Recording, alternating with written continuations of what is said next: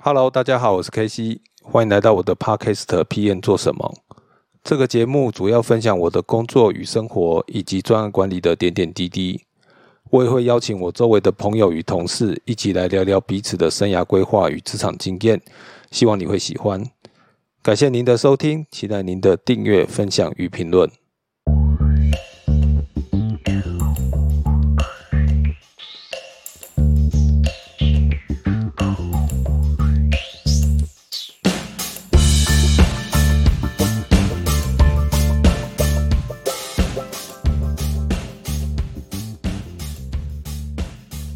大家好，我是 K C，欢迎来到 P N 做什么。今天我们节目的来宾呢是呃慈祥 Sean。那我先很简单的介绍一下 Sean 啊，Sean 其实也是我之前在 ABN 的同事。那在 ABN 担任的专案经理跟 People Manager 的角色。那我们先把这个时间交给他，请他介绍一下自己，跟大家打个招呼。Hello，大家好，我是池祥。那我是在二零一四年的时候加入 IBM，那我也是在那时候认识 KC，那时候 KC 是我在 IBM 第一个专案的专案经理。那我自己比较特别的是，我那时候加入 IBM 之后，我就再也没有离开过了。所以我现在在 IBM 待了大概七年的时间。那现在的话，刚刚 Casey 有提到，我是担任专案经理跟 People Manager 的角色。但是呃，在 IBM 的这七年中，呃，我一开始就是从顾问的角色进来，所以在这七年里面，从顾问的角色开始，其实也尝试了很多不同的专案。那前四年的部分主要是做 IT 系统建制的专案，那时候我是担任 SA 系统分析的角色。那四年过后，呃，后面两年我也尝试过一些策略顾问的专案。那那时候主要做的是 IT 数位转型的策略顾问案，那主要是帮一些呃客户的 CIO 从 CIO 的角度去做整个企业的 IT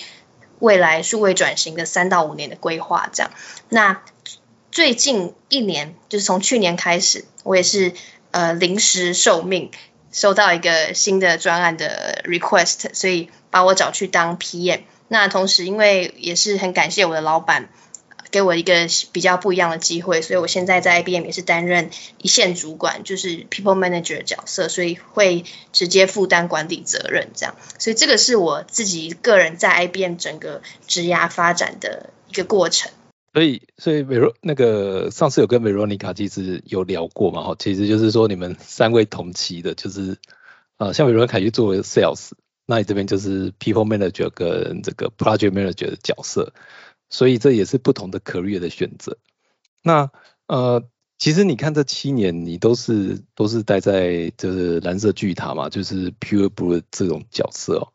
那我可以问一个问题，就是说，为什么你当初会想要投 IBM 的顾顾问这个做第一份工作呢？其实当初我有点算是误打误撞闯入顾问业的，就是其实当时因为我是念那个资管系毕业的，所以那时候呃资管系的特色就是我们会学蛮多不同的东西，我们会学城市。写程式，那我们也会学一些比较偏 business 或是偏 management 的课。那那时候其实资管系出来的出路蛮广的，像我有很多同学现在也都在，比如说一些外商公司啊，或是一些知名的科技业公司做城市开发。那但是那时候我念完研究所之后，我很明确知道说我没有很想要。投入写程式这个工作，因为我觉得我比较喜欢接触人，所以那时候刚毕业的时候，我在找工作的时候，就是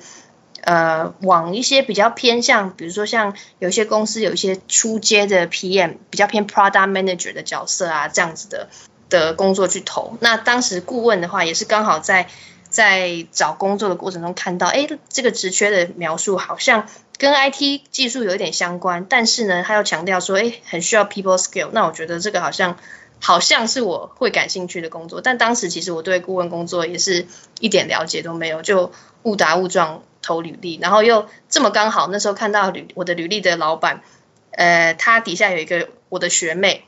刚好在里面实习，所以那时候我的学妹其实有帮我做一些 reference，所以那时候就算是蛮幸运，很幸运就进到这个顾问产业。所以，所以你自己本身就对这种要跟这个教人做人做事，就是跟人沟通这种题目有兴趣。然后有有认识学妹帮你做 reference 嘛，然后就是这基本上也是有一些因因缘，就是能够进得来这样。当然，我觉得你自己也是讲话很清楚、很努力。我相信听众从的 从刚才到现在，应该可以感受到这个慈祥其实讲话非常的清楚，思虑是非常的顺的哦。对，那你可以。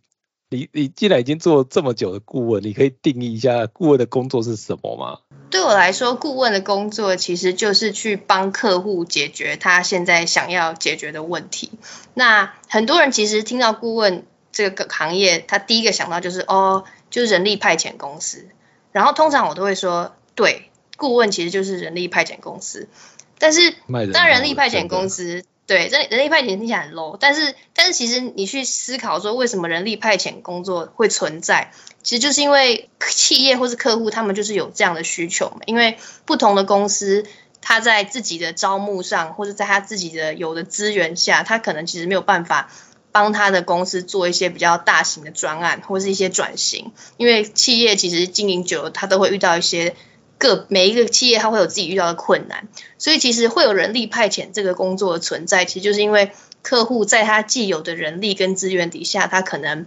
没有办法达成一些他想要达成的目标。所以对我来说，其实顾问就是能够帮客户去创造价值的人力派遣公司。那我觉得这这个是我自己自己对客户对对顾问的定义。所以其实我我会觉得客户其实。遇到我们，他们买的其实是我们的人的专业能力。那这个能力可能包含是技术能力，但也有可能包含的是一些软性的能力，比如说像是专案管理的能力啊，或是沟通的能力啊。有时候甚至我们可能要去帮客户做一些跨部门的沟沟通等等。所以，所以对我来说，顾问就是真的就是在帮客户解决他想要解决的各种各式各样的问题。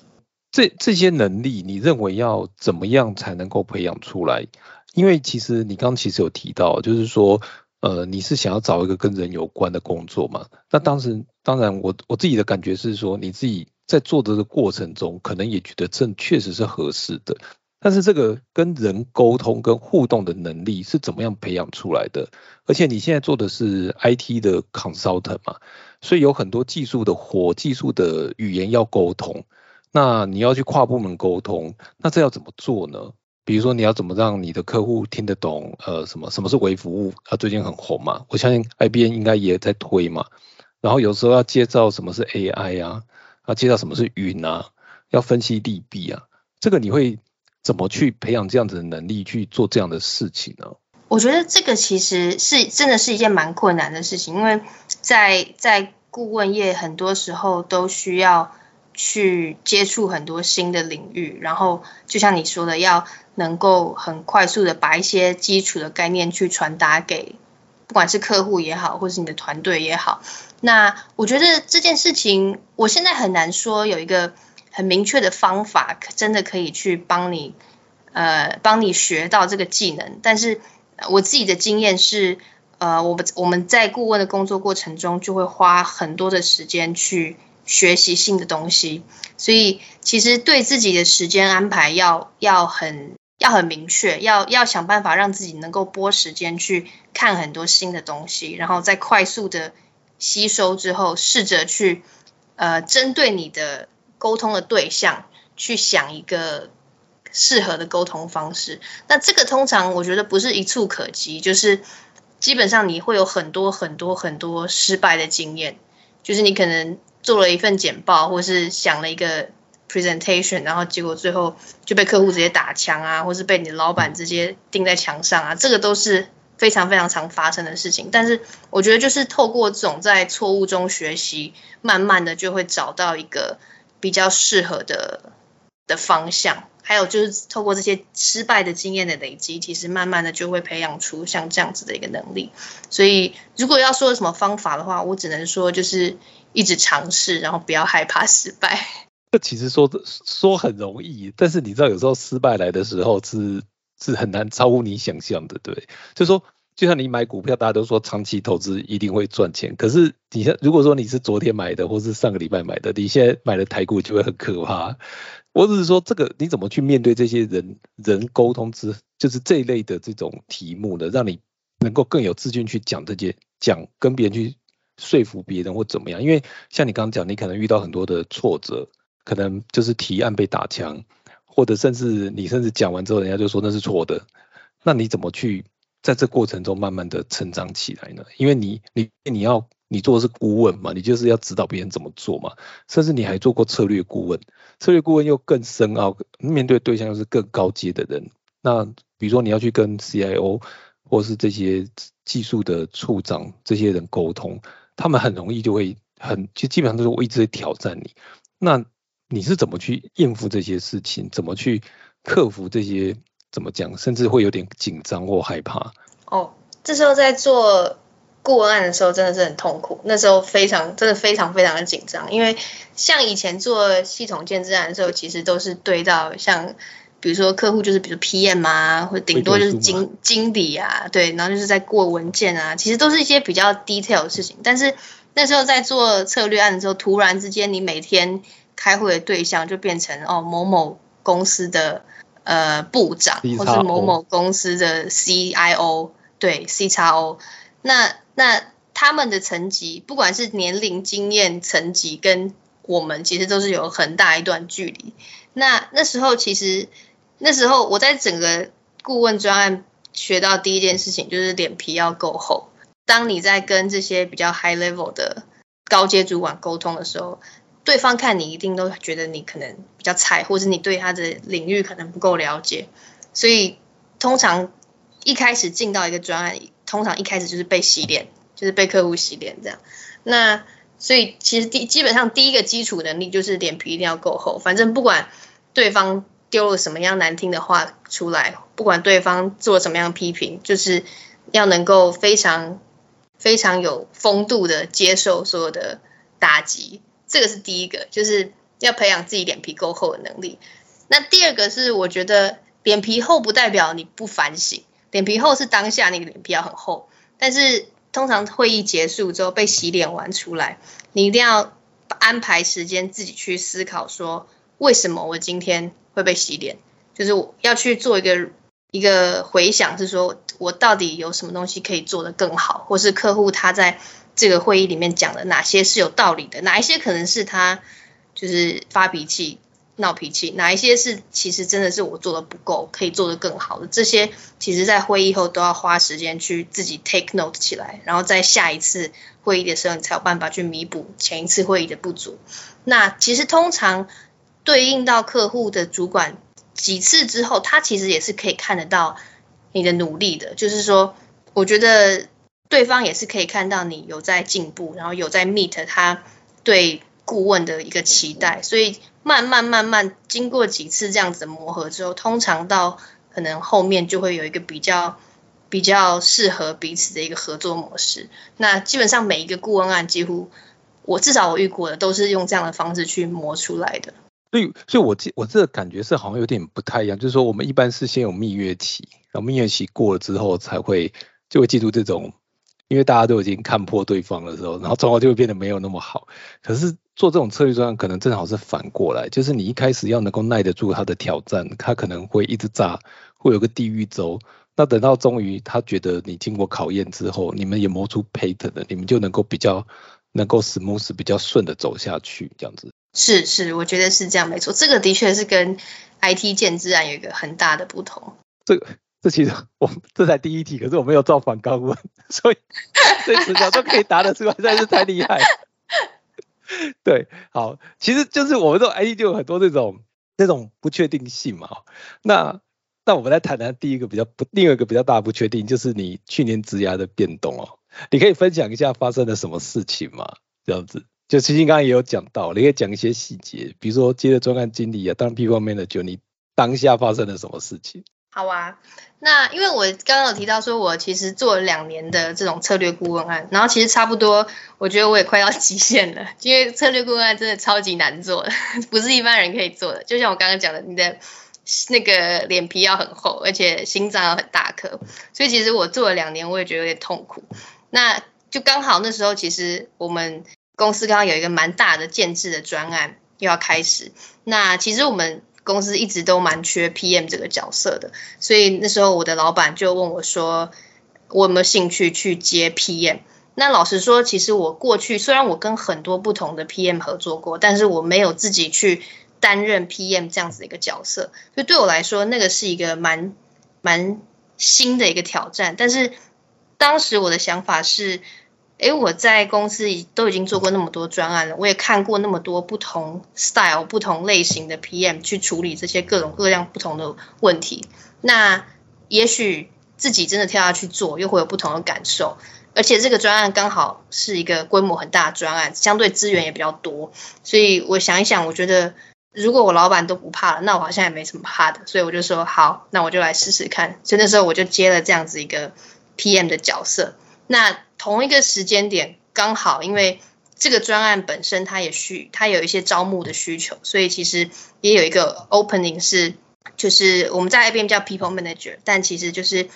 所谓一线主管，就是要负担管理责任的一个主管的角色，所以那时候我老板也是说，那你要不要顺便就接这个角色？这样，那当时我也是觉得，哇，好可怕哦！这从来没有人教我要怎么当主管，然后突然就要当一个这样子的角色，但是就一样，我就觉得反正我老板也没在怕，那应该也没什么好怕的，反正试试看再说嘛，有问题再说。而且其实以我现在，因为我现在出就是在职场大概七年嘛，那其实说久蛮久，但是说说说短呢，其实怎么讲，就是其实是一个不上不下的时间点啦。我自己这样觉得，就是说长不长，说短不短。那其我觉得在这个时间点有一个机会去接主管的角色，其实也算是蛮难得的一个机会。所以那时候我也是就是。出生之犊不畏虎，我就说好，那我就都接了这样，所以我就是在去年同时经历这样子一个双重角色的转换，然后接了两个全新的角色在我自己身上。但是，但是说真的，我我我觉得这个主管这种题目是很难教得会的，就是给你一本书啊，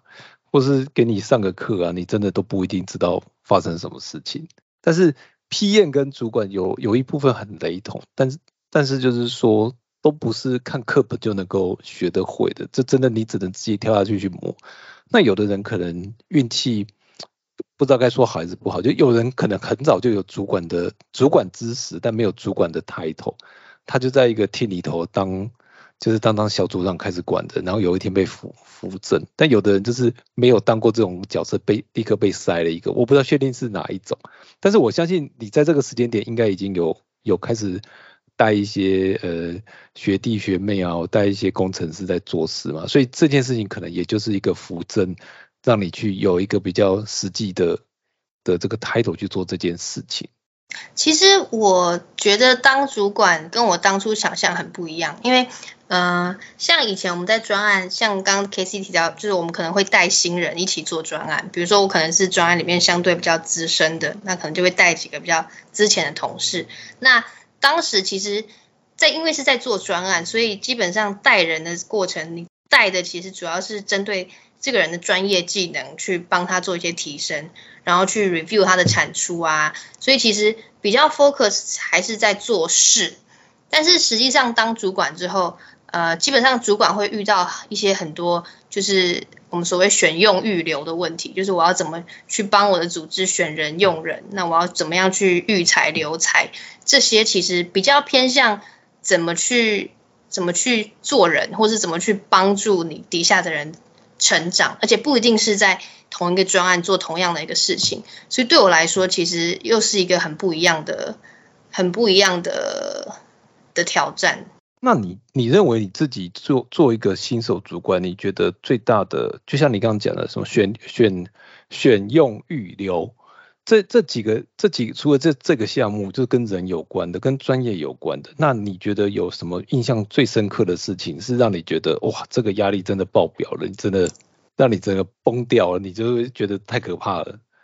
我那时候刚接主管这个位置的时候，我那时候接到第一个任务是。要开始大量的面试，那因为那个时候，呃，我接下这个主管其实算是一个空的位置，因为我底下原本只有三个人，那我要用很短的时间内把这个团队能够快速成长到一个一定的规模，能够去支持我接下来要做的这个专案。那所以那时候其实就花了很多时间开始大量面试，疯狂的面试，而且在这面试过程中，呃，你要面试的人可能是技术能力或是工作资历可能都比你比你深的人，因为因为专案也会需要一些资深之前的角色互相互相支援，这样，所以那个时候其实呃。我自己其实觉得压力蛮大的，是要怎么样去呃去塑造一个好的面试的的经验，让别人会愿意加入我的团队跟我的公司。那个时候其实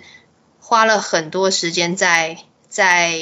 在尝试面试的过程，包含是怎么样在面试中展现自己的专业度啊，展现自己的亲和力啊，然后要怎么样用一个。好的方式去去去跟面试的人说明这个公司的愿景，因为其实因为其实，在面试的过程中，我在选人，但是其实对方也是在选公司，所以它其实是一个双向的双向的 selling 的过程。所以那个时候，其实我花了很多时间去去看了一些，比如说文章啊，然后还有去还有去收集很多资料，去想说要怎么样在短短一个小时之内。同时收集很多对方的资讯的同时，可以把我这边想要表现的最好的一面去给我的人选看得到。这个是我当时刚接下主管的大概前三个月吧，我觉得最困难的一件事情。那我觉得后来也是蛮幸运的，就是在这个过程中，我们有找到很多蛮不错的伙伴加入，所以后来我们这个团队就有一路成长，成长到一个比较适合的规模。这样，那。呃，我觉得在在刚担任主管的前三个月就可以马上接触到这个很大量的面试流程，我觉得其实是一个蛮不错的经验，因为其实在这过程中你也会更了解或是更认识自己公司的强项，那然后而且你也会很明确的了解到说要怎么样去呃去吸引一些比较好的人才，或是觉得。比较适合你的团队的人进到你的团队里面，所以透过这个过程，其实，在算是就把那个就是刚刚提到选用预留，至少选的部分有点算是在很短时间内密集班，就让自己算是勉强可以结业了。所以其实就是我我感觉上就是说，在短时间而因为你这个临危受命，其实就是在很多。在一个很短的时间内，你就要面试啊，build 团队啊，在这过程中其实是成长最快的，而且，呃，你可能甚至要面对，就是你要找的博士可能是比自己资深很多的。诶，你们这样比你资深的人大概有多少啊？你这个占比是多少？比如说是像我现在，像我现在整个团队里面大概有两成的同事是比我之前的，就是。可能是刚毕业啊，或是可能工作三到四年这样子。那大概有六成左右是跟我差不多同辈，就是大概介于三十到四十岁这样。那另外两成就会是四十岁以上更资深的同事。所以大概有两成左右，可能就是你就会面临到这种问题。那你怎么去适应这个像这样的题目？就是说，因为因为我们大家都是一样嘛，可能一开始我们在这个自己的职场就是跟同辈。然后有人跑得快，有人跑得慢。当然，我觉得也不是快或慢的问题。有时候就是他在某个领域就是比你资深，比如说你要工程师啊，问题是你就不是 focus 在写程式嘛。那有的人可能就很会写，但他年纪比你大，因为他比你资深。那你怎么去让他去帮你做事，又让你掰硬你？你懂我意思吗？就是有时候人家会觉得说啊，你这个都不懂，你才这么你这么菜。凭什么管我？那你怎么去克服这种题目，或是你有遇过这样的问题，你怎么去解决它？我那时候刚接下这个专案的时候，其实也蛮担心的，因为那时候其实我我是同时，我那时候其实是同时有三个很大的转变，就是我那个时候，因为我自己也有做一个组织上改变，所以我我换了一个主管。那我也我也接了一个新的专案，然后所以我身边的所有所有同事其实都是新的，就是是一群我都还没有共事过的同事。那其中当然就是有资深也有资浅这样，然后包含有一些是 report 给我，那有一些也不是，可能大家就是同才这样。但是我因为我是担任 PM 的角色，所以变成是我在我在专案里面还是有一定的管理权。那那那时候其实我觉得我觉得第一个是。呃，像像以我自己在在专案里面，我会我会很很清楚的让大家知道，就是 PM 的角色跟工作是要做什么。那比如说，比如说我可能会让大家很清楚知道，说我我的角色就是要呃站在你们跟客户之间，然后要能够去要能够去去磨合可能客户跟我们的。我们的专案之间的一些冲突，那或者是说我会提供他们需要的 support。那在我负责的工作中，我就要能够展现出我的专业度。比方说，比方说我可能不会很很了解每一个技术的内容，但是我在听大家讲解技术的内容，或者讲解一些讲解一些，比如说比较偏业务面的东西的时候，哎，我可以很快的 catch up，或是我可以。很快的看出一些我我可能觉得有问题的地方。那这个东西其实虽然你可能不见得比他懂，但是至少你你会问听听得快，而且你会问。那这个过程其实也会让团队对你比较有信心。因为像我不知道，我觉得有一些有一些团队他们会遇到 PM 是有一些 PM 可能比较偏向真的是单纯管时程，但是他不会管到比较。比较 detail 的 design 啊，或者是一些需求面的东西。那像我自己的习惯，因为我本身也是 SA 出身的，所以我自己的习惯是我一开始会看的比较细。那看比较细的原因，第一个当然是因为我自己也想要多了解一些，因为我不想要就是我对自己的专业一无所知。那第二个原因其实也是因为，当你看的够细的时候，其实你会比较容易去跟你的团队沟通，然后去理解他们现在遇到的问题。那同时他们也会比较。能够能够呃，应该叫怎么讲？你只要能够信服说，哎，这个人确实是有能力可以了解我们在做什么，而且有能力可以帮团队把事情做得更好的。我我我觉得这个这是蛮合理的，就是应该是每个就是我自己也是比较倾向是这样，就是说，呃，当然有一部分你是。怕被人家糊弄。再第二是说，你如果对这些你自己做的专案是有一定的熟悉程度，你才能跟你的 member 谈事情，而不是只能在旁边不许别人做事。那这真的会对呃你要去带人，或者是要跟人家 co work 的效率会提升很多。就是你有没有对这个事情有没有 insight，有没有自己的看法，还有了解熟悉的程度，我觉得这是有差的。这个这个只想讲这个我是蛮有同感的。好。那我问几个比较难的题目啊，就是如果你找来的人就是不如预期怎么办？你有遇过这种题目吗？就是有的人你可能 找来之后，呃，可能你希望他能做到什么样的工作，但是他就是做不到，那你怎么去呃，不管是协助他改善，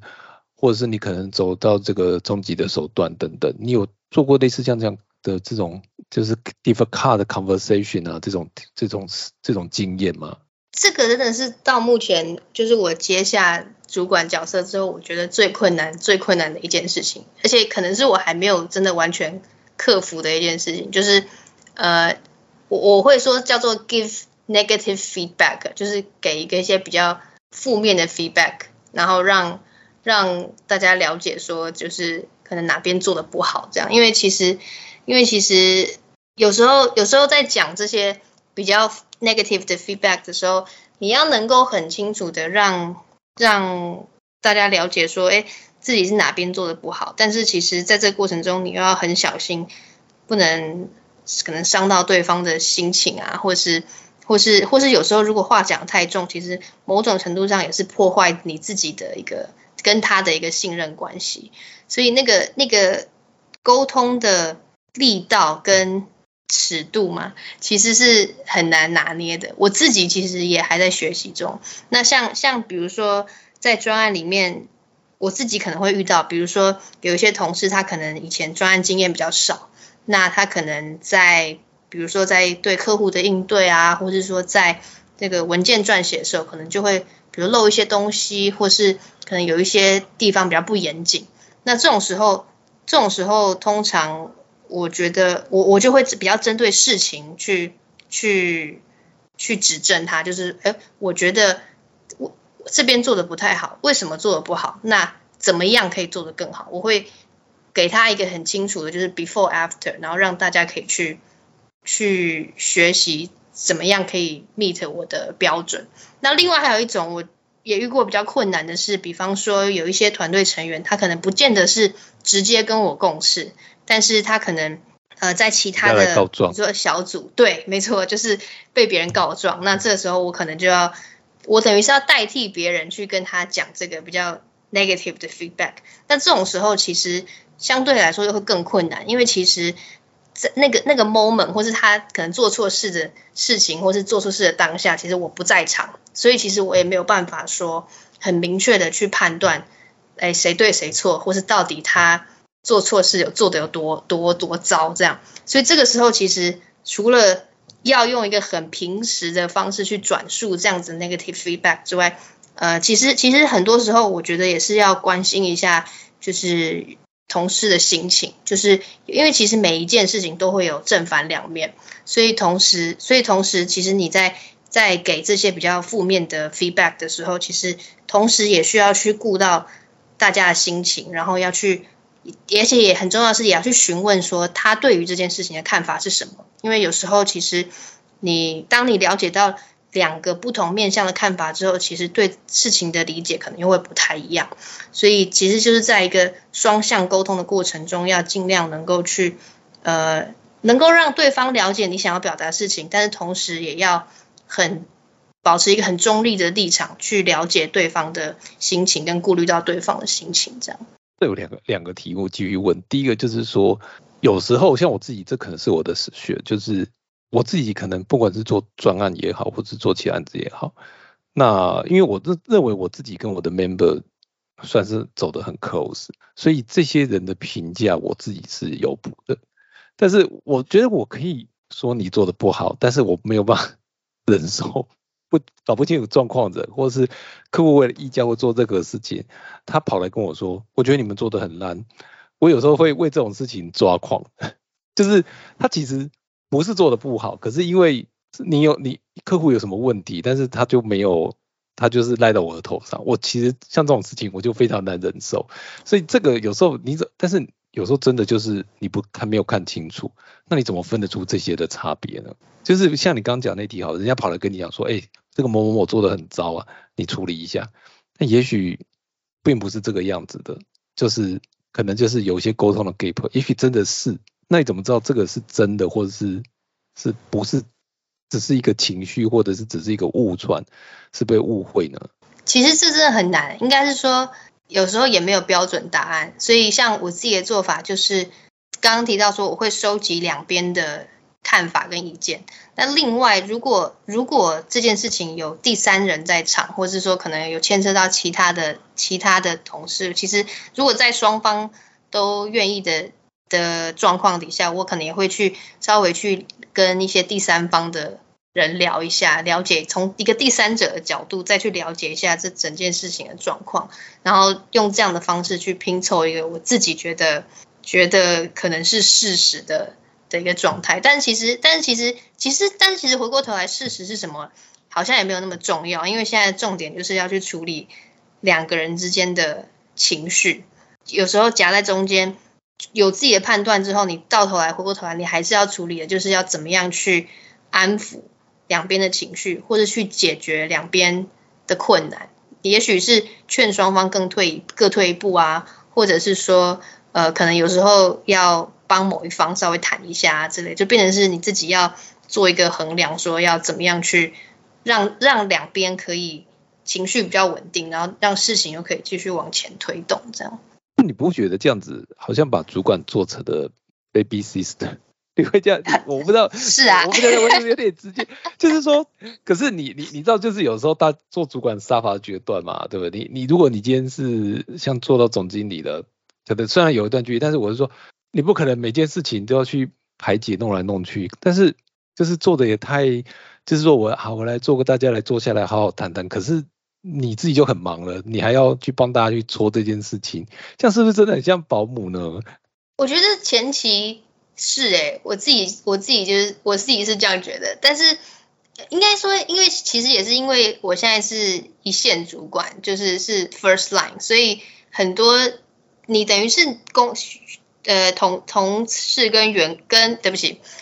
你可能是员工跟公司之间的第一条线，就是你是那个 first front line 的那个人，所以所以其实有时候我我会自己跳下去多做一些，或是多去了解一些，对，但是但是嗯，我觉得其实当主管还是有很多不同的 level 啦，所以其实当你如果做到真的到做到总经理，其实那个时候。他对总经理来说，他最重要的目标跟任务可能又不是这个，所以我猜，我我觉得啦，如果是做到总经理的话，可能他的他的那个工作的重心又会有一些改变。但是，对，但是像我对，但是像我自己现在是 first line，我就会把这件事情看得比较重要，因为如果我在第一线没有办法把这个问题处理好，可能就会衍生一些其他的问题。所以就是这个换的位置会换脑袋，其实也是类似的的这个的概念这样。我其实刚刚还是 换位置一定是会换脑袋其实其实真的会有差别，真的。你那时候你就慢慢离万恶的资方越越近，没错。当了主管就会这样子。有些人就说，以前我们在说这放台风假，以前台风假想说好好放假，现在说台风假怎么怎么能够让大家。不放假又能够安全的上班，突然又变成另外一个题目，因为突然想这些薪水还是要付，这怎么办呢？所以你整个思维就会不一样这样子。没错，以前看到才放假就好开心这样，现在就是一方面要跟大家说他注意安全哦，然后一方面要说怎么办怎么办怎么办怎么办，就会变得很尴尬。然后我我我再问一下，就是说，呃，像你自己，这除了我们刚刚都一直谈找人。就是主管在找人这件事情，那除了找人之外，你还会有其他你认为有点不一样的事情吗？比如说行政工作啦、打考绩啊这些东西，你可以分享一下吗？行政工作我觉得倒是还好，目前没有想象中的多。那打考绩，我我今年也是第一次帮别人打考绩，这个对我来说也是一个非常非常困难的一个过程。尤其是，尤其是，我觉得打考机不难，但是重点是因为像公司会要求打完之后，你还要跟员工坐下来一对一的沟通，要去跟他说你为什么得到这样子评价，这个过程其实也是很困难的，因为因为大家都其实其实我觉得在在一间外商公司，大家相对都是很优秀的，但是但是你在做这种考绩的时候，一定一定优秀之中会分出。就是非常非常优秀跟非常优秀的人，这样。那所以所以其实你的考绩也会反映这件事情。所以所以在跟在跟同事沟通的时候，其实也要花很多的心力去去让大家了解到，说其实很多时候不是说做的不好，而是说其实呃，以在在我们的看看法是。还有很多成还有成长的空间，或者说是一个可以可以未来试着去更提升的一个方向或者一个目标这样子。我我我自己的经验有时候是我老板来跟我打打考绩，可是我就是一直没办法问出说到底好或坏，我说我说不出来。就是我问他说，那我今天考绩是到底是好还是坏？他就说符合预期。那我其实听了就会很沮丧，因为我不知道。到底符合预期是是什么意思？那这个这个我不知道，你你你会不会遇到这样的题目？比如说你要打人家的考级，可是你也不是你就是可能就是就不就是一个中等的吧？其实难的几个嘛，如果很优秀，那你挑出来就算了。那两个比较难的，第一个就是说他不好，你要跟他说你做的很不好，那他可能会说我哪里做不好，你要讲清楚。那还有一个就是。就是像我这样遇到困困难，就是说，嗯，老板跟我说符合预期，那到底什么是符合预？这个这怎么回答嘞？呃，我觉得可能因为不同公司的那个考绩的制度也不太一样。那像像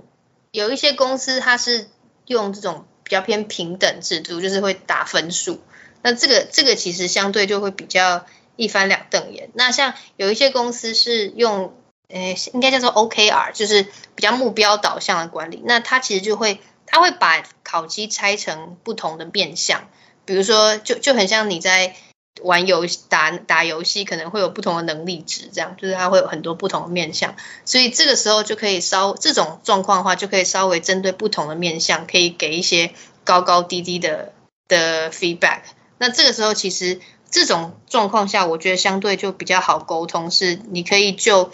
就是这个员工他比较比较强或是比较优秀的面相，可以去特别去表扬他，或是去给他一些鼓。那相对来说，如果是如果是比较比较弱项的话，你可以跟他说这个弱项要怎么样去怎么样去提升。那那但是如果是如果是那种比较就是一个分数打死的话，这种我觉得确实是比较难难去沟通，因为因为人因为人难免会互相比较嘛，所以这个时候如果如果跟其他人一比之后，其实大家也会有一个问题，就是说就是你刚刚讲到底我是做的好还是不好？那其实我自己。自己的看法就是我自己打过一，我也我也只做过一次这样的过程。那我自己的感觉是，因为像我们公司其实大家都很优秀，所以说真的不会不会说怎么讲，通常不会有说真的有不好。那你只能是从一群很优秀的里面挑出一些你觉得非常优秀，或是真的是超出期待的人。那其他人可能就是会落在你说的，就是符合预期这样。但是不代表 他做的不好，就不代表他做的不好。但是就是就是等于是他就是一个稳定的力量，稳定的产出这样。这其实是一个现实的题目了，毕竟大家的资源有限。而且我我自己的感觉是，其实 IBM 是一个会有一些竞争的感觉的公司，就是有的公司其实不会很强调就是彼此的竞争。但是我我自己在 IBM 这几年，我是有比较有有那种感觉，就是说，哎，会有一种就是你的大家都在跑步这种感觉，就是你你可以很明显的知道，就是说，有的人他确实是跑得比较前面，那有的人就是比较跑得比较后面，其实会有那给你一种很紧张的这种压迫感。那我我我我问一下好了，你你其实你在一间公司 IBM 待了七年哦，又是你第一份工作，其实。我我的感觉是说，很多年轻人其实是没办法，当然这可能是偏见了，就是没办法在一间公司待很久。那你是怎么让让你自己说服你自己一直待在 IBM 的呢？其实很多人问过我这个问题，就是就是什么什么样的状况会让你在公司待这么多年？那我也必须说，其实即使是在同一间公司，不管是哪间公司都是，就是你在不同的部门或是不同的遇到不同的主管。遇到不同的专案，其实那个整个你的职涯的际遇跟你学到的内容都会差非常的多，尤其在顾问业，我觉得更是这样，因为顾问业你的专案内容基本上都是不可控的，所以其实同样都是加入一间公司，其实每一个人他的际遇会发展的很不一样，所以我也不会，我也不会觉得说就是啊，就是我不会跟所有人说啊，这就是一间值得你待很久的公司，因为。每一个人的机遇真的都不一样，有些人可能待一年两年，他可能遇到比较不好的专案啊，也不说不好啦，比较困难的专案啊，或者说可能跟他的属性比较不合的专案，对不合，对不起，遇到比较不合的专案，或者是说遇到可能没有办法发挥自己长才的专案，那这个时候他其实就会，当然就会想要离开或找其他的工作，这个也是很合理的。那我自己来说，我觉得我只是。我真的是运气很好，就是刚好进来之后的每一个专案都让我有一个不同的成长机会，然后让我可以不断的觉得我有学到新的东西，而且重点是在成长的过程中，这个成长是可以被我的老板看见的。我觉得这个也是很重要，也是很现像你讲的，也是很现实的一件事情。因为有些人他可能努力很久，不见得有办法让自己的努力被老板看见。那那很多人其实花了可能不停的换工作，花了很多年的时间才找到一个适合自己的公司、适合自己能力的位置。然后还有还重点是，我觉得很重要是也要找到一个适合自己的团队，让不管是你的同仁或是你的老板可以看见自己的价值。那我自己是很幸运，我觉得我在第一份工作刚好就遇到这样子的一个环境，所以才让我可以在在同一间公司待的比较久。而且而且刚好像这样子顾问业的产业，其实其实工作的变化性很高，因为像我们那个工作时间也会接触到很多其他的客户嘛，那因为就是接触不同产业的公司。那相对来说，有一些公司就是它的工作内容可能比较稳定，就是真的一个萝卜一个坑。那你分配到什么样的工作角色，你可能这个工作就是重复的做好几年。但是在顾问的工作来说比较有机会，我也不会说每个都是这样，因为真的是很不一样。但是在顾问业，就是你比较有机会可以去接触很多不同的人跟不同的工作，只要你敢接，其实就有很多机会在你附近打转。这样，所以我觉得我自己也是蛮幸运，就是刚好都可以接触到一些不同的机会，让自己即使在同一间公司也可以。一直拓展自己的舒适圈，然后把自己的能力值不断不断放大，这样。然后我觉得这个是很难得的一件事情，但我也不会说每个人都遇得到，这个真的是要看个人的际遇跟造化。所以看起来还是要能够接得住一些机遇跟挑战啊。嗯，机遇可能没有办法自己掌控，但是挑战可以自己去追寻的嘛。就是说，比如说啊，这有个专案，有个坑。大家可能都觉得是塞坑，可能你愿意去把它挑起来，也许这未来它这个处理完之后，它后面的经营就是落在你的身上，那可能老板就会记住你。那也可以彰显，就是说你在顾问可以解决，因为顾问其实最重要的其实倒不是什么技术，而是解决问题的能力。像比如说你出一些人的事情，也是解决问题嘛。所以我自己看起来，照这样来看的话，就是说你愿意去接受一些挑战，你的机会就会。比较容易他取得到这样。对，我觉得在顾问业的好处就是，应该说我在顾问业学到最重要的事情就是不要帮自己设限，就是不要不要去限制说自己好像能做什么或不能做什么。那有时候有机会来的时候，我不见得，应该说大部分时候我都是没有把握的。我可能绝对不是什么百分之九十的把握，可能一个机会来，我就是可能三成四成的把握。甚至可能只有两成，但是但是我觉得我过去的经验可能可以稍微派上用场的时候，我就会去接下这个挑战。因为其实只要你挑战这件事情，即使你最后没有成功，即使你最后可能是勉强及格，或者是甚至是也许是失败，但是至少在这个过程中，你知道你的能力值，或是你的舒适圈也会扩大一点点。那那同样，我觉得对自己不设限这个事情，除了你真的不设限之外，这件事情也要让你的同仁跟老板可以看得见，这也很重要。就是说，要让你的同事跟老板知道说，哎，其实你这个人是有很大的弹性跟发展机会。那如果你能够在你的在公司里面可以建立这样子的一个一个 reputation，其实机会就真的会越来越常找上你。这样，我觉得这个是这个也是在在。发展职涯之后，一个对个人形象经营一个蛮重要的、蛮重要的一个点。那但是你就是体力跟这个你要扛得住啊。那我还有一题，其实这个题目是可能会你也会遇到的，就是你你像你现在这个公司待了七年哦，你怎么确定你不是一直待在这种舒适圈或同温层里头？有时候说真的，你不知道啊，可是你就一直待在这里头。那等等一晃，可能十年、二十年过去了，你就没有机会的去接触其他的公司，或是当你跨出去的时候，你可能发现说，哎，原来世界跟你平常待的地方有差很多。但是那时候其实你已经已经就是很难再回头了。那你怎么去克服这件事情呢？还是说其实你还没想到这个题目了？其实坦白说，你永远没有办法 百分之百知道自己是不是还在舒适圈里。那嗯，像像我自己，其实，在在同一间公司这么多年，其实也不是说也不是说外面都没有机会，因为像有时候难免会有，比如说可能外面会有一些猎头公司啊，或是也会有客户啊，想要介绍你去新的公司这样。那那其实其实所以其实在这过程中，对于外面的一些机会，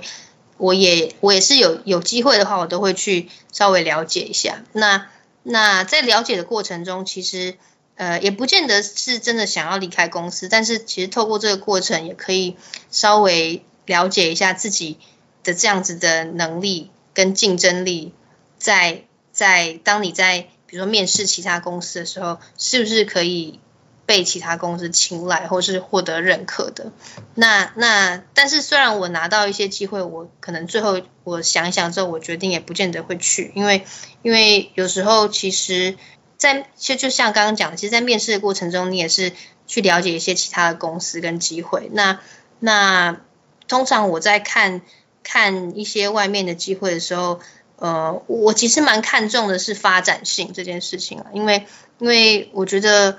嗯，有有时候有时候会比较担心的是，也许换了一个公司，可是发展性可能反而受到局限，因为有些公司可能相对它就是比较稳定的公司，那那可能比起我在顾问业，其实顾问业它能够看的事情可能更广，那。我自己在权衡之后，最后还是觉得其实留在顾问业是一个相对我自己觉得比较比较有趣的的职涯发展。所以，所以像我自己是，对我自己是比较比较 M，所以会觉得这种比较有挑战的工作比较比较有趣。但这也是一个自己的选择啦，就是就是，但是你就是要抓得很紧，就是怕说，哎，不要有一天就是后悔这样子。对对，这个其实我觉得没有绝对的对错，因为其实就就跟你找女朋友、找男朋友或者结婚一样，就你你永远不知道自己会不会遇到更好的人嘛。但是有时候就是人就是执迷不悟，你知道吗？你因为你就想说，我也许下一个不会比较好，可是你不知道嘛，对不对？就是像熊。跑到一个玉米田里头，它可能就是最后走出去还是拿着两个玉米，因为它每次换玉米的时候，另外一个人就会从一下掉下来，这好像是同样的道理啊，就是一一一鸟在手不不这个什么万鸟在林不如一鸟在手，这是同样的道理。对，这是真的。不过像我自己的习惯是，就是虽然我都在同一间公司，但是我每年都会花一些时间去去思考说，哎，就是今年的我跟去年的我有没有什么差别。就或者说，今年的我做的事情跟去年的我做的事情有没有什么不同？这个其实是我自己每年都会算是给自己一个功课。那只要我觉得我在这个公司还有成长，就是我跟去年的自己其实有一些不一样，或是我获得一些不一样的能力值，那我就会觉得其实这个公司可能还是值得我继续待下去的，因为我可以继续在这边学到我原本的我学习不到的东西。那当然，如果我觉得有时候如果在检视自己职涯的时候，如果发现自己停滞了，那那或许这个就是一个你就是必须要切换工作，不管是工作角色或是公司的一个时间。但至少我自己是每年都还是会这样自己去检视自己，看有没有有没有落入一个停滞期或是一个舒适圈的的状况，这样。好那我今天非常谢谢慈祥，就是来跟大家聊聊，就是这个新官上任三把火这些心得哦。其实对很多人而言，可能你都会有一些迷惘，就是尤其当他遇到这个角色的时候。那希望这一集就是透过慈祥的分享，能够给大家一些帮助。那最后好，先请慈祥是能帮我们做个总结，就是说，哎，你以你自己的经验，你可以给，比如说有有期望要去做主管，或是刚接主管的人。他们有没有什么可以先准备的，或是一些行动上的指引吗？嗯，我觉得像刚刚 K C 也有提到，其实当主管跟当 P M 很像，就是他其实没有一个教战守则，或是说不像啊，我想要学一个新的技术技能，我就去看书，我就去学一个新的上一个新的课，就可以获得某个技能。那我自己其实。过去这一年的经验下来之后，其实我自己觉得，有时候如果你要接下主管这个工作的话，嗯，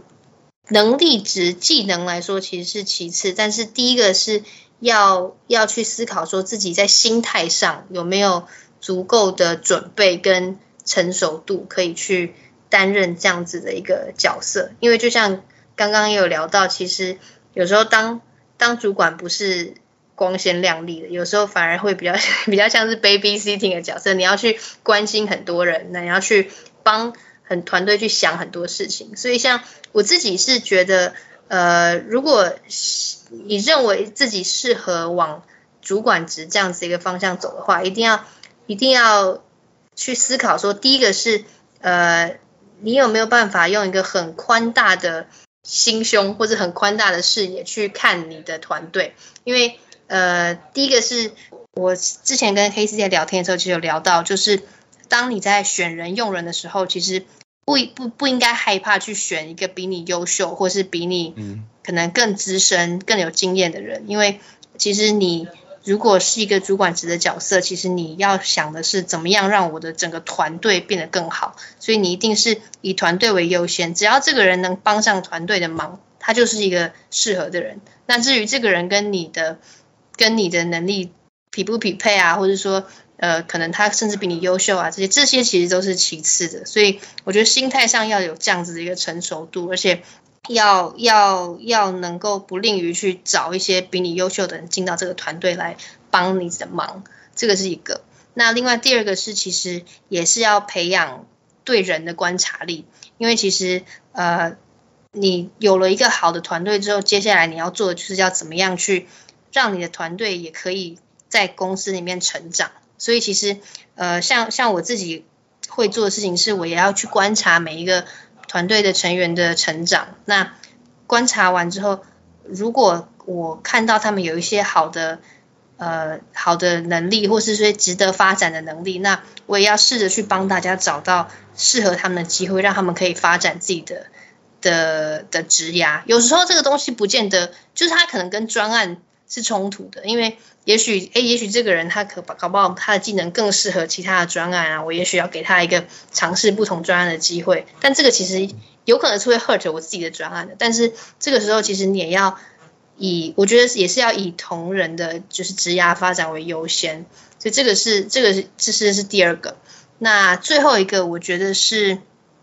呃，其实就是要将心比心啦，因为以前在在单纯工作的时候，其实。都是 focus 在怎么样把你现在的事情做得更好，就是把现在手边的事情做好，所以比较像是在成就自己的发展。但是，呃，我觉得如果要接任主管职的话，就会变成是呃要协助大家或是带领大家去把事情做好，所以其实是变成是一个比较像是成就他人的角色，而且要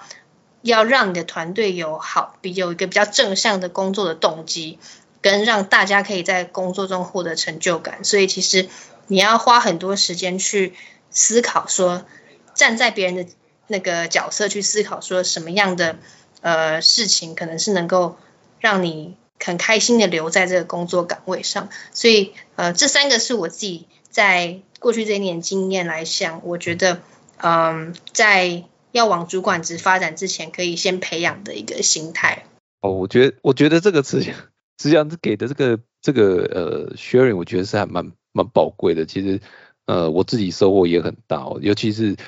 当当然，这很多事情可能是真的，你都会在某些地方有读到或这或吸收到一些知识。但是从有一个经验人来 share 这件事情讲出来，我就觉得，哎，这个是很有感。尤其是我觉得，像第二点他讲到这个这件事情，其实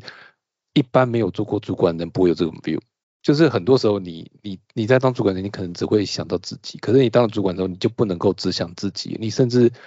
甚至你要能够去想你的 member，而且甚至你要让他有失败的机会等等，这些东西是经需要经过一些设计，甚至要把心脏弄得够大颗才能够去去习惯的。我应该没有误解吧？哈，没有。好。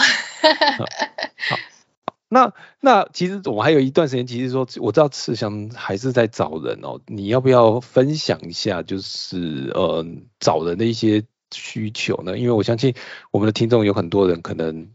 可能也有兴趣想要呃走到 IT 顾问啊之类的工作，或是工程师嘛，你也是有需要的，你能不能讲一下你需要想要找哪样的伙伴这样子？好啊。因为其实其实 IBM 在在过去这几年也在经历一个内部的转型的过程。那其实像 IBM 的顾问顾问部门，其实是现在公司发展的一个重点。那尤其是未来面对比如说云端啊、AI 啊这些新的技术，其实有更多的客户都会需要像我们这样子的顾问的角色去帮助他们呃了解或是应用这些新的技术在他们的。日常业务上，所以其实像以我们在台湾的人数，其实最近几年都是不断的在成长的。那我们也都很欢迎新血的加入。那那其实我觉得我们找的讲，我们找的人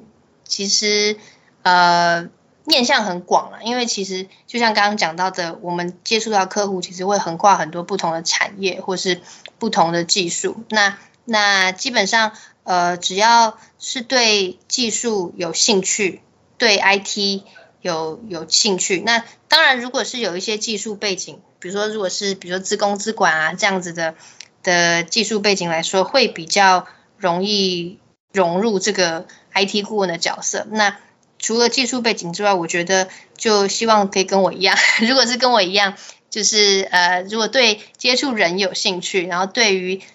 接触一些新的挑战或者去学习新的东西有兴趣，希望能够在职涯发展过程中可以不断的去接触新的东西，然后呃，可以去去精进自己各种不同类型的能力的话，呃，我觉得像这样子的。的心态或是个性就蛮适合往顾问业来发展的，所以如果你是对技术有热情，然后呃对自己的的职业发展不设限的人的话，呃，其实我觉得顾问业会是一个很好的磨练的的地方，就是不管你打算在顾问业待多久，但是我觉得在顾问业其实很容易在。在前几年，可以把自己的视角拔高到一个不一样的的高度，然后去用不同的呃眼眼界嘛，去看这个 IT 产业。那我觉得这个其实对于日后的职涯发展，不管是不是在顾问业，都是一个很好的很好的经历。所以也很欢迎大家可以来投递履历。我来补充几点好了，我我觉得你有几点我没有，好像没有讲到，我自己我我我可以补充啊，可以哦。你在帮我找人吗？我没有帮你，我没有帮你找人。我可以大概可以补充一点。我我觉得第一个就是，其刚应该实际上有点到一点，IBM 是一个非常有做事方法的公司，就是就是很多在本土的公司是土法炼钢，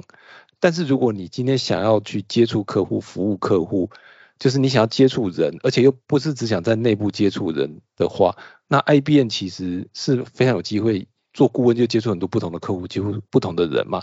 但是 IBM 其实是一个有方法的公司，而且这个方法是 reasonable 的方法，就会让你你会学到很多工作的方法。我我觉得这个是 I 在 IBM 很多待久的人出去之后就会立刻有这种感受，就是在 IBM 规矩很多很烦，一出去之后发现外面怎么都是没有规矩的地方，就是很多人会没有办法适应。但是 IBM 确实是一个有规矩的地方，可以就是帮你去塑造你一些工作的方式，让你去了解怎么用一个比较。有效率，有一个有 reasonable 的方式去去做 deliver 去做交付。再第二个就是我刚才有讲，就是 I 院的内部的气氛是一个比较强调 aggressive，会去 push 你的。所以对一些人，你如果觉得说我不想要待在一个很缓慢，就是慢慢走的这种的公司，其实 IBM 是一个好的选择，因为你进去之后，你就会感受到说，其实整个公司的的这种氛围会一直 push 你前进。不管是在技术上不许你，不许你去赶快去 promo，不许去面对客户等等，我觉得这个是在别的公司也不一定有的，但是 IBM 确实是有这种这种让你感受到这种压力或这种文化。当然这是好是坏见仁见智，但是对一个不想要每天停留在原处的人，我觉得这是一个好的地方。我有说错吗？这样 OK 吧？啊，你讲的好好哦，你要帮我真人好了。对对对，就是就是说就是说我我觉得就是这是一个不错的地方了。就就是说，如果你真的想要挑战这些顾问、IT 顾问啊、IT 一些技术，这是一个不错的地方。对我我也推荐给大家这样子。好，那 那我们今天的节目就是在这个 IBA 的招募声中做个结尾哈。那非常谢谢大家今天的收听啊。那我我想我要讲是说，因为就是慈祥工作七年，他今天就是非常谢谢他愿意，就是很 open 的跟大家分享一些，就是整个就是当这个 people manager 或 project manager 在初期的一些感受跟想法。那当然每个人都有可能有更，就是你可能经验更多，你愿意分享给我们，甚至愿意收慈祥当 mentee 也非常欢迎，也可以来我这边留言报名。所以如果你有任何的想法，或者是你有任何的经验分享给大家，欢迎在我的。的 podcast 底下或 FB 底下留言哦。那如果你想要投履历，你对这工作有兴趣，那你也可以留言，我会请慈祥聘你。这样子你们可以去了解一下这份工作可以得到什么东西，或者是收获怎么样。那也请大家不要忘记订阅、分享跟五分好评。那我们就下次见喽，拜拜。只要，你没有说拜拜啊？叫大家不要相信。哦，我要说拜拜哦。要啊，拜拜这样大家可以知道结束了，拜拜。拜拜。